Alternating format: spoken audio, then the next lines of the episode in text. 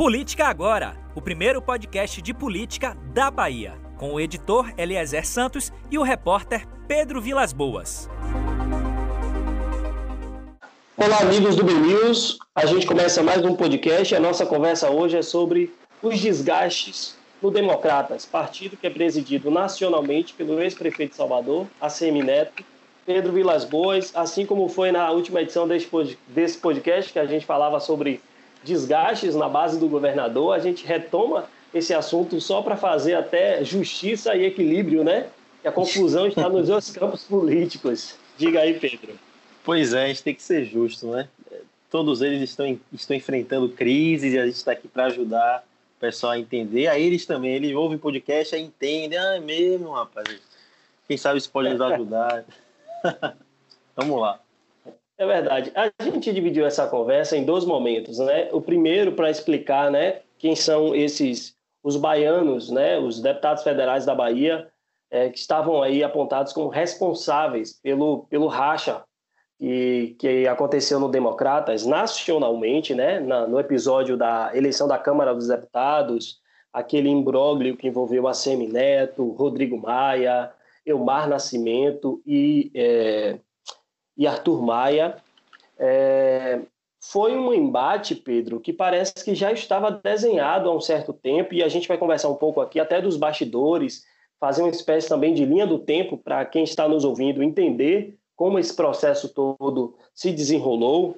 Mas eu queria aí ouvir as suas primeiras impressões, até eu já vou colocar como base aqui uma matéria que o BNews publicou em 24 de dezembro do ano passado, né, que apontava um encontro na casa do então prefeito Assemineto, aqui em Salvador, é, em que ele teria recebido Arthur Lira, Ciro Nogueira, que é presidente nacional do PP, é, Elmar Nascimento, Arthur Maia e outros deputados baianos que faziam parte daquele movimento que, naquela ocasião, já apontava um apoio a Arthur Lira em detrimento é, é, ao apoio de para a candidatura de Baleia Rossi, que foi escolhido pelo presidente, então presidente da casa, Rodrigo Maia. Queria ouvir suas impressões já considerando esse primeiro episódio, porque aí a gente consegue ter noção que a gente não está falando de uma coisa que aconteceu da noite para o dia, né? É uma coisa que vem sendo costurada há bastante tempo.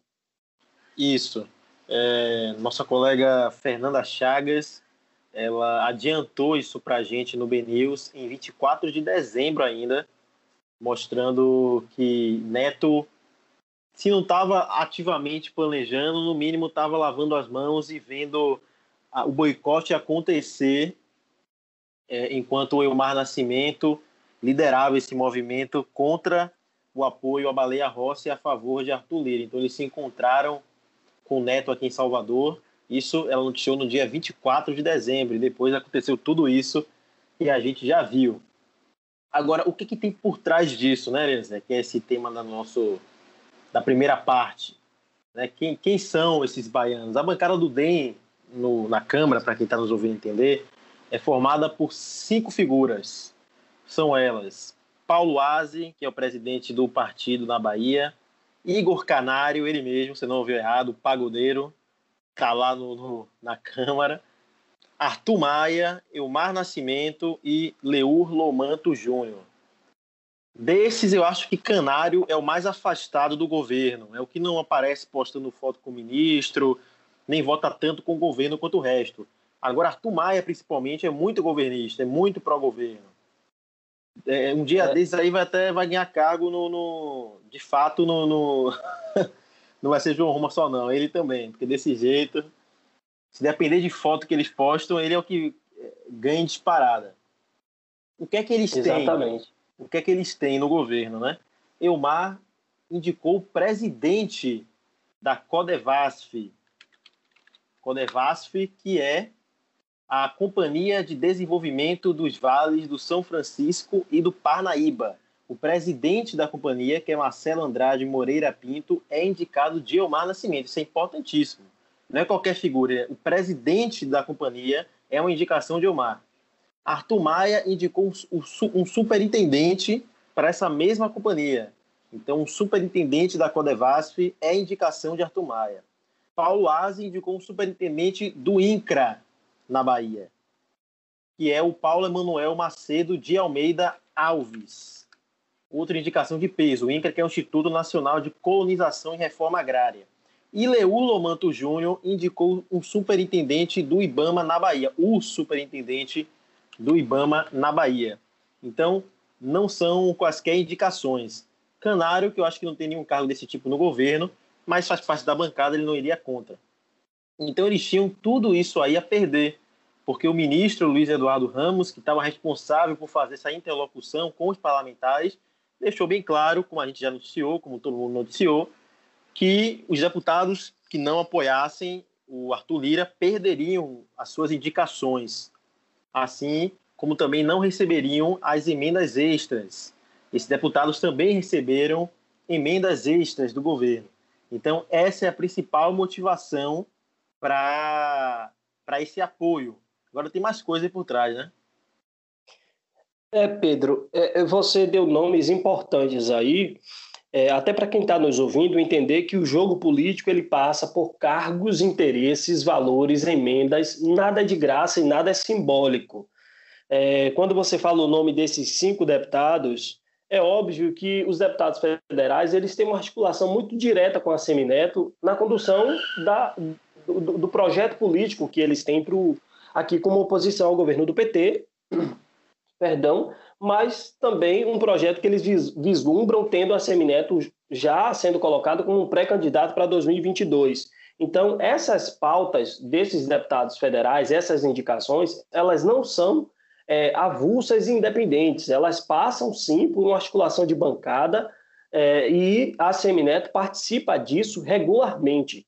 É, então, esse movimento de receber Arthur Lira aqui em Salvador, na casa dele, para conversar sobre um eventual apoio, como você bem colocou, até pelo menos ali, já indicando que ele estava lavando as mãos, é, isso é um indicativo de como também ele estava alinhado ao projeto de Arthur Lira e, por sua vez, alinhado também ao projeto do governo federal.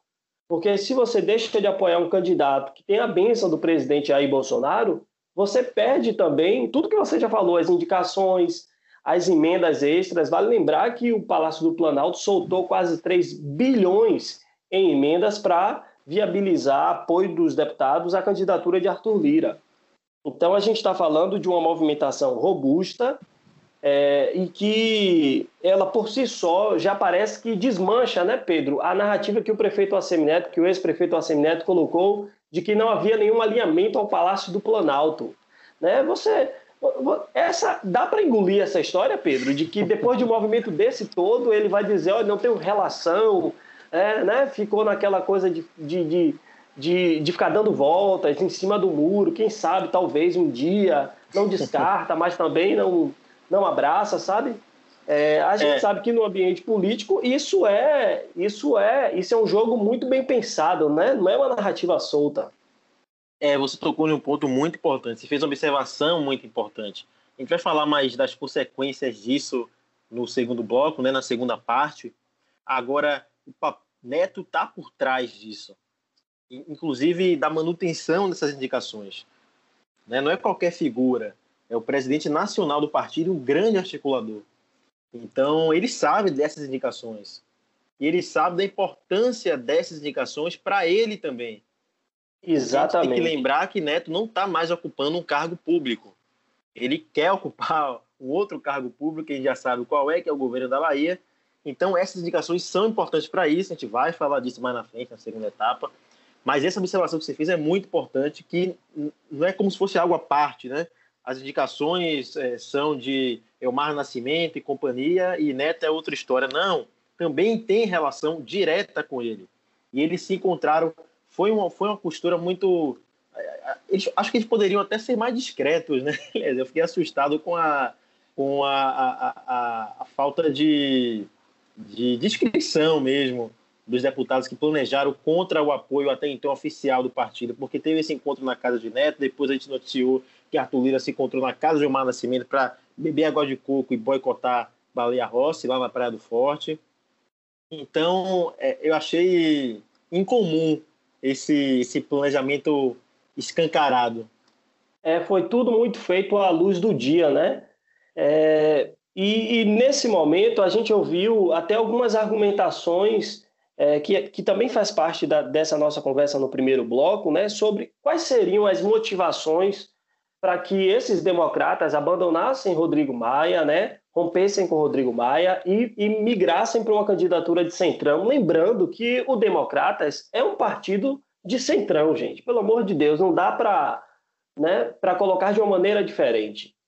É, a, a, costura que o Assemineto fez e, e Omar Nascimento com a Arthur Lira é um movimento de pares, de iguais. Eles são do centrão, né? São são um grupo que gosta, é, que gosta dos, de espaços, de cargos. E como você bem lembrou, Pedro, a Semineto não tem nenhum cargo eletivo. Ele está, é, entre aspas, desempregado da atividade política, de mandato. Então ele precisa que os aliados consigam recursos para prefeitos que ele está tentando cooptar para 2022. Ele precisa que, através dos aliados, é, ele consiga um grau de visibilidade, de apoio para viabilizar sua candidatura ou sua pré-candidatura para 2022. Mas ainda falando aqui das razões né, pelas quais esse grupo debandou e rompeu com Rodrigo Maia, eu vi que os deputados falavam muito que Rodrigo Maia tinha uma pauta muito egocêntrica, né? que ele só, só colocava em votação no plenário, é, nas decisões ali do, do colégio de líderes e também da mesa diretora, é, pautas que ele tinha um interesse particular, sobretudo quando tinha um, um, certo enfrentamento com o presidente Jair Bolsonaro. Mas me parece que esse não é uma, essa não é uma razão é, né, que justifique um rompimento dessa natureza. Né? Não dá nem para chamar de rompimento, né? é uma traição, racha. Né? Foi um jogo muito, muito sujo, muito articulado, muito bem pensado. É, mas, sobretudo, Pedro, o que eu quero pontuar é que talvez a principal razão, e aí eu retomo o que você já falou no início, esses deputados temeram perder todos os espaços que tinham no governo, porque havia sim uma ameaça ali do governo Bolsonaro de que quem não votasse em Arthur Lira perderia as benesses do poder. Então eu acho que essa conversa de que ah, Rodrigo Maia tinha uma pauta muito egocêntrica, muito em torno dele, Conversa é, para boi peixe... dormir. Conversa, Conversa para boi, boi, boi dormir, porque o que todo mundo, o que estava em jogo ali é o seguinte: o Arthur Lira tem apoio do, do governo, que é uma máquina que liberou, pelo menos do que se sabe, 3 bilhões. A gente está falando de 3 bi para emendas extras para deputados, para convencer essa turma a apoiar Arthur Lira. É, e tem um detalhe até que eu queria apimentar essa conversa, que, do mesmo modo que Elmar Nascimento costurou, junto com a Semineto, abandonar a Baleia Rossi, né, o candidato de, Arthur, de Rodrigo Maia, e migrar para Arthur Lira, houve também né, um, um, um, certo burburinho em Brasília dizendo que a escolha de Rodrigo Maia por Baleia Rossi foi inicialmente validada por Assemineto. Por quê? Porque ele quer ser governador do estado em 2022 e ele quer ser o principal nome da oposição aqui na Bahia. Então, se Elmar Nascimento fosse para uma disputa e se tornasse presidente da Câmara dos Deputados, ganhando um prestígio e um protagonismo na cena nacional, ele, ele ficaria é, é temeroso de perder essa visibilidade toda aqui e até a possibilidade de, quem sabe, Elmar lançar uma candidatura a governador da Bahia. Então, é, muita gente ali, eu estive em Brasília no dia da votação e quando você conversa né, com as pessoas que estão no entorno desses agentes, as pessoas soltam essas informações. É óbvio, está tudo no campo da especulação e pode até ser uma informação, é, como a gente diz no jornalismo, plantada pelo próprio Rodrigo Maia no sentido de é, rebater né, a narrativa de Assemineto. Mas isso também não está descartado. A Semineto tem um perfil de conduzir a, a, a, política sendo ele protagonista e não deixando mais ninguém brilhar. A gente vê isso é, o tempo todo, né? É, ele, ele tem ali um, um, capricho pela, pela vaidade política para que ele comande o processo. Então, nesse sentido, ainda ficou essa pulga atrás da orelha de Omar de que, no final das contas, ele, a candidatura dele não foi adiante, talvez por um fogo amigo do próprio Semineto, né? Eu, eu coloco isso até para pimentar a nossa conversa, para não parecer uma conversa muito lúdica, né? nesse, nesse sentido.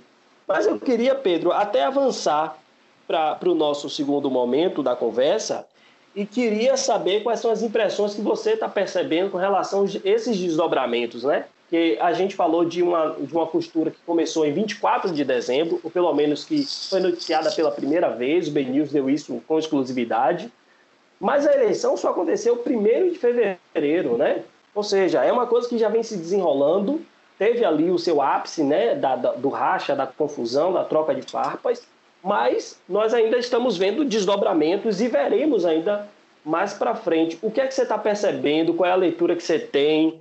Fala um pouco até para a gente ver se a gente está na, na, mesma linha, se a gente constrói aqui umas ideias. A impressão que dá é que Neto está no mesmo furacão, né? totalmente indesejado.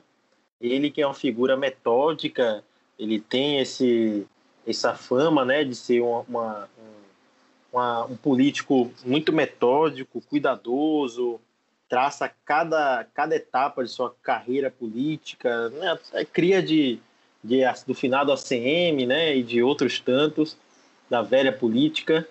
Então, de repente, ele se encontra nessa situação imprevisível. Então, a impressão que eu tenho é que 2022 já tem umas rachaduras, tanto para o governo do estado, porque a Semineto quer ser governador, isso é fato que ele vai disputar. Do outro lado, a gente tem essas dúvidas, né? Quem vai ser o candidato, quem não vai ser. Desse lado de Neto, tenho certeza que o candidato vai ser ele. então, influencia na disputa estadual, porque com esse com essa crise no DEM e com a especulação, inclusive, dele ser vice de Bolsonaro e de que ele, de fato, tem um candidato no Senado, que é o Rodrigo Pacheco. Candidato não, né? Foi eleito presidente do Senado, Rodrigo Pacheco, que era apoiado por Bolsonaro. O candidato da Câmara, que apesar de ele oficialmente se colocar numa postura independente, né? Pouco antes da eleição acontecer, ele se colocou e colocou o DEM na postura independente. Quem foi eleito foi Arthur Lira, com apoio que todo mundo sabe do DEM, de deputados do DEM, e Arthur Lira era o candidato de Bolsonaro. Então, prejudica no âmbito estadual porque agora fica mais difícil de desassociar a imagem dele à de Bolsonaro, que é uma coisa que a oposição tenta fazer há muito tempo, que é sempre ligar Bolsonaro a Neto para tentar prejudicar a imagem de Neto com a população aqui em Salvador, já que muita gente que vota em Neto não é bolsonarista. É, também tem os bolsonaristas, mas também tem os que não são, mas vota nele porque acha ele um político bem sucedido e tal, um prefeito que fez pela cidade, etc. Não é à toa que ele saiu da prefeitura muito bem sucedido. Então, com, com esses últimos acontecimentos de candidaturas eleitas com apoio de Bolsonaro, inclusive a especulação de que ele seria vice, que ele teve que postar um vídeo falando de política, que é uma coisa que Neto não faz. Isso é simbólico, mostra o prejuízo que isso causou à campanha dele, que ele começou logo no dia seguinte, que ele saiu da prefeitura, ao governo do Estado, porque fica mais difícil agora descolar a imagem dele da de Bolsonaro. Eu acho que o segundo ponto tem a ver com 2022 em outro âmbito, que é a disputa pela presidência da República, que ele também é um grande articulador nesse sentido, ele é o presidente nacional do DEM, que é um partido relevante nessa disputa. Ele tem articulado com figuras que tentem que, que a intenção é se vender em 2022 como figuras de centro, né? Na onda do Joe Biden, que foi eleito nos Estados Unidos como candidato moderado, aqui a gente também está é, é, nessa no início dessa discussão. Então, é, tem Huck sendo especulado, Luciano Huck, Sérgio Moro, é, João Dória, e Neto estava participando ativamente disso. Só que quando acontece essa crise, ninguém quer estar tá perto de um nome que está associado ao extremo, já que a ideia é justamente lançar um nome moderado. Então também houve esse, esse, essa rachadura, com, principalmente na relação com o PSDB, que quer lançar João Dória e não quer estar tá ligado a extremos. Então acho que essa essa impressão que eu tiro, a primeira impressão é, são essas rachaduras, tanto na disputa que ele vai participar pelo governo da Bahia, quanto no âmbito da disputa pela presidência. Aí eu te pergunto, Pedro, e como é que vai ficar a relação dele com Ciro Gomes? Porque eles começaram o namoro no ano passado, inclusive fazendo parcerias nas eleições municipais. Aqui em Salvador, um exemplo disso, a vice-prefeita Ana Paula é filiada ao PDT de Ciro Gomes. É, e Ciro Gomes é um, um opositor ferrenho do governo Bolsonaro. Como é que Ciro Gomes agora vai subir no mesmo palanque de Assemineto, que não descarta a possibilidade de apoiar Bolsonaro e que nesse momento já dá declarações claras de que caminha com o governo Bolsonaro nesse sentido de apoiar os candidatos que Bolsonaro defende no, no Congresso Nacional, é, até com essa indicação, que é um elemento que a gente não pode deixar de fora dessa conversa, a indicação de João Roma, deputado federal do Republicanos, que é do Republicanos, mas é amigo íntimo de Assemi Neto, né? uma pessoa ligada diretamente a ele, para uhum. assumir o Ministério da Cidadania. Ou seja, é um tentáculo de Assemi Neto no governo Bolsonaro, e isso ele não pode negar.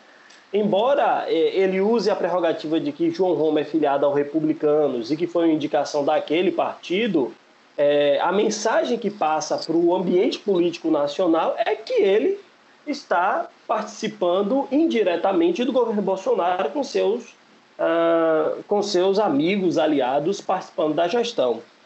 E nunca tem a ver eu, com ele, né? Nunca tem a ver é, com ele. Os ministros que são do partido dele, o Nix, Tereza Cristina, quando tinha Mandetta, não. São indicações pessoais, são indicações Exato. de presidente.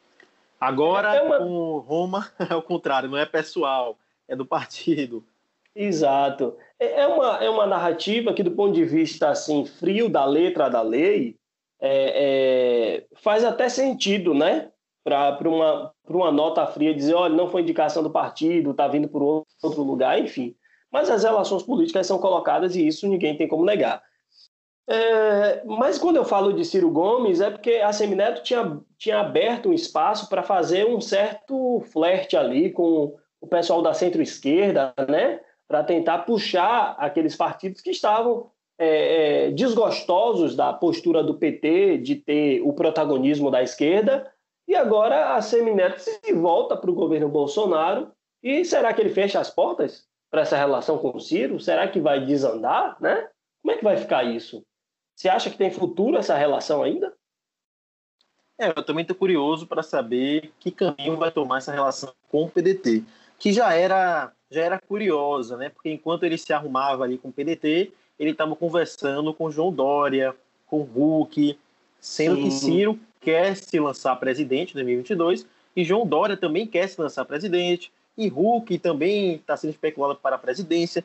Então, antes dessa crise no DEM, já era um movimento que a gente tem que ficar atento, eu já tinha essa curiosidade. Depois disso, então, é, é, correligionários relevantes da sigla atacando o Neto publicamente. É, Mandetta, eu lembro disso acontecer com ele, com ele antes. Mandetta, Rodrigo Maia, tudo bem, Rodrigo Maia ali traído, já disse que vai sair do partido mesmo, é, é, é principal interessado. Agora, Mandetta também, que é um, um, nome que estava justamente também sendo especulado, também, também, né? Mas estava sendo especulado para a presidência como um, um dos nomes do partido o nome do partido, na verdade, né? Caso o Hulk não fosse filiado. Ou pelo menos um nome que já é filiado, que seria Mandetta. Agora, Mandetta chamando o Neto de Maria Mole, tipo assim, é, é, é uma situação que, e pelo menos não tenho notícia que Neto já, já tivesse se envolvido. Agora, sobre o PDT, é, o nosso colega Luiz Felipe Fernandes fez entrevista exclusiva com o Carlos Lupe, que é o presidente nacional do PDT, e ele disse que continua com uma boa relação com o Neto que essa crise no DEM, esse racha no DEM, não interfere em nada, que é algo à parte, que são duas coisas que, que são separadas, que uma não contamina a outra. Ele falou, vamos esperar o dia seguinte, a questão do DEM, acho que eles vão se arrumar. Ele, inclusive, disse que acha que Rodrigo Maia vai acabar ficando no DEM.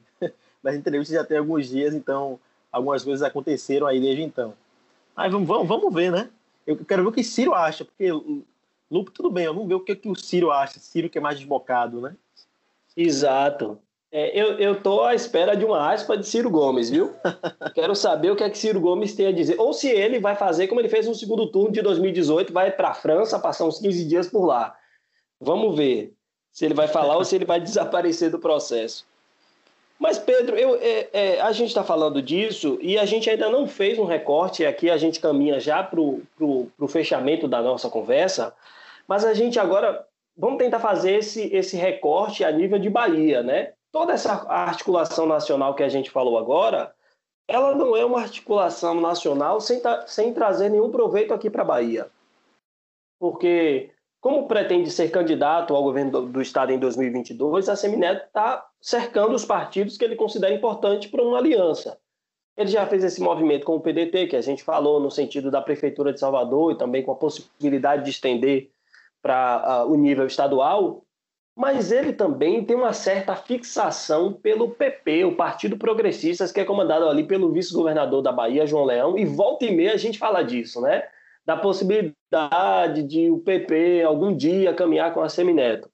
A gente sabe que o filho do vice-governador João Leão, o Cacá Leão, que é deputado federal, hoje é líder da bancada do PP lá na Câmara, já deu sinais que não tem dificuldade em, em fechar uma aliança com a Semineto. Né? Os dois são novos, talvez ali é, haveria um entendimento melhor, são contemporâneos e tal.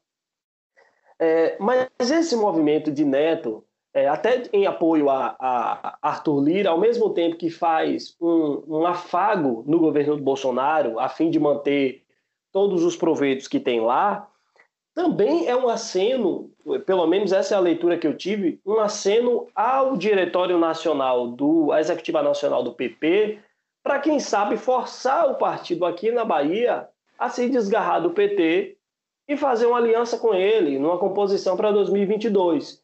Então, se ele quer o PP aqui na Bahia, ele vai por cima, assim como ele fez com o PDT, assim como ele fez com o PL, que também já noticiamos essa saída da base do, do PL da base do governador, é, no sentido de é, fazer um constrangimento nacional para que a, a, o partido aqui no Estado é, acabe, quem sabe, fazendo um, um, um arranjo com ele.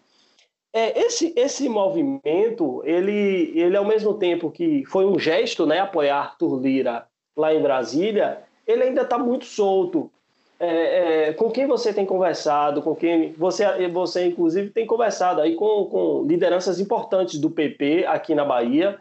Eu queria saber como é que, qual é o ânimo é, desses agentes com relação a essa possibilidade, né? Como é que eles viram esse esse esse aceno de Neto o partido nacionalmente? Se eles realmente cogitam essa possibilidade, né? Lembrando que o PP é um partido fisiologista, é um partido que não quer ser oposição a ninguém, quer estar nos espaços de governo onde tem poder, cargos e, e, e recursos a administrar. Será que o PP já está vendo é, que não vai ter continuidade do governo do PT e, e, está mirando, quem sabe, no eventual governo de Assemineto e por isso já está se movendo também? O que é que você tem percebido nos bastidores do PP? Porque, para mim, a sensação foi essa. A Semineto, além de, de caminhar com o Bolsonaro, também fez um gesto ao PP nacional, até para, quem sabe, é, forçar essa relação aqui é, no nível estadual. É, o, PP é centrão, fisiologista, aqui na Bahia está com o PT, mas fecha com quem tiver no jogo é, Lira veio aqui para o estado e, e, Leão bonitão, como ele chama todo mundo, estava lá, sorridente, elogiando Lira, que é o candidato de Bolsonaro. O próprio Leão tem uma relação muito boa com Bolsonaro quando eles eram colegas na Câmara. Então, para o PP não tem mau negócio. É só estar tá no poder que ele cola. Agora, uma, um, uma postagem que eu acho que tem muito a ver com o que você falou foi a de Arthur Maia, o Maia postou uma foto, não sei se você viu, ontem no Instagram com o Cacá Leão. E aí na foto ele escreve o seguinte: Meu amigo deputado Cacá Leão daria um excelente candidato a senador na chapa do nosso futuro governador ACM Neto. ele postou essa foto sem medo de causar constrangimento para Cacá Leão. É óbvio que Cacá Leão não respondeu. Mas, não curtiu a postagem. Mas eu achei curioso isso, né? Porque tem tudo a ver com o que você está falando. Nos bastidores, mesmo nos bastidores, eu acho que esse é, é um assunto muito. É, é, que está muito no início ainda, muito embrionário. Então, eles ainda ficam com receio de admitir qualquer relação, qualquer conversa, qualquer intenção disso, de que não tem nada disso que você ouve nos bastidores conversando mesmo em off com as lideranças do PP. É isso, pelo menos que, que eu ouvi. Mas de fato, há essa tentativa e há esse histórico de Neto, né? É legal você fazer esse paralelo como você fez, porque mostra que já deu certo essa, essa tentativa Exato. de ir por cima. E quando você foi, vai conversar com as lideranças do PDT estaduais, eles falam o seguinte: ó, vou fazer o quê? Lupe comandou, acertou com o Lupe, a gente tem aqui que, que fechar negócio, ponto. Então pode ser que o PP siga o mesmo caminho. É claro que é mais difícil, né? É, é, é totalmente. É, a gente comparar PP e PDT em relação a, a, forças é totalmente diferente. O PP é bem mais forte que o PDT na Bahia. Essa é a, é a base, é a pedra que dá a base a, a, da sustentação ao governo Rui Costa, PT, PSD e PP, né? Sempre falam desse trio.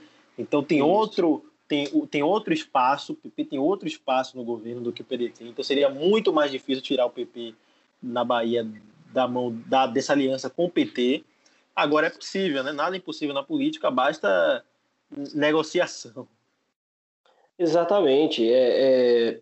E considerando também que o PP, se o PP de fato é, firmar essa união com Bolsonaro até 2022, é, até o próprio Bolsonaro tem interesse que o PP caminhe com a Semineto aqui para fragilizar uma candidatura do PT, que a gente já viu o, o diretório estadual colocando o Jacques Wagner como pré-candidato, né? o ex-governador e hoje senador Jacques Wagner como pré-candidato para 2022.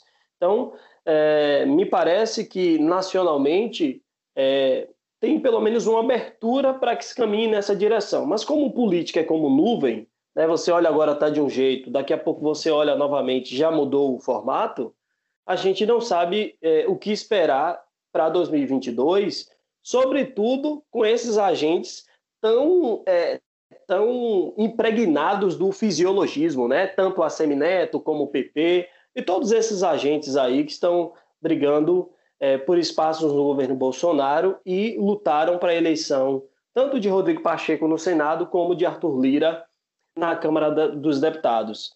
Pedro, eu acho que por hoje já temos desgaste o suficiente para o grupo do Democratas aqui na Bahia. É, também acho. Isso, e com isso, eu acho que a gente encerra a nossa conversa. Não dá nem para dizer que encerra a conversa, porque novos desdobramentos podem surgir. E como é, o nosso conteúdo aqui é o Política Agora, então a gente vai monitorando numa espécie de tempo real, né? Os movimentos aí de cada um desses agentes para trazer numa, na próxima edição é, atualização sobre esse caso ou sobre outro assunto mais é, ou sobre outro assunto factual e mais relevante, considerando também só um parêntese aí que a gente está próximo da disputa da UPB, a presidência da UPB. Então, também a gente deve ter assunto fresco. Tudo aquilo que for fresco, recente na política, a gente faz esse resumão e traz aqui para explicar para vocês que, que estão nos ouvindo como funciona, inclusive os políticos que também nos ouvem, eles querem saber, né? Eles querem ter uma síntese, né, de tudo que está acontecendo. Então eles também estão ligados aqui no Ben News no sentido de, de mapearem suas estratégias. Pedro, é isso por hoje. Eu agradeço de novo a parceria com você. Tem sido muito bom desde a nossa retomada. E vamos firme aí. Valeu, Eliezer. Valeu, pessoal. Até a próxima. Um abraço, gente.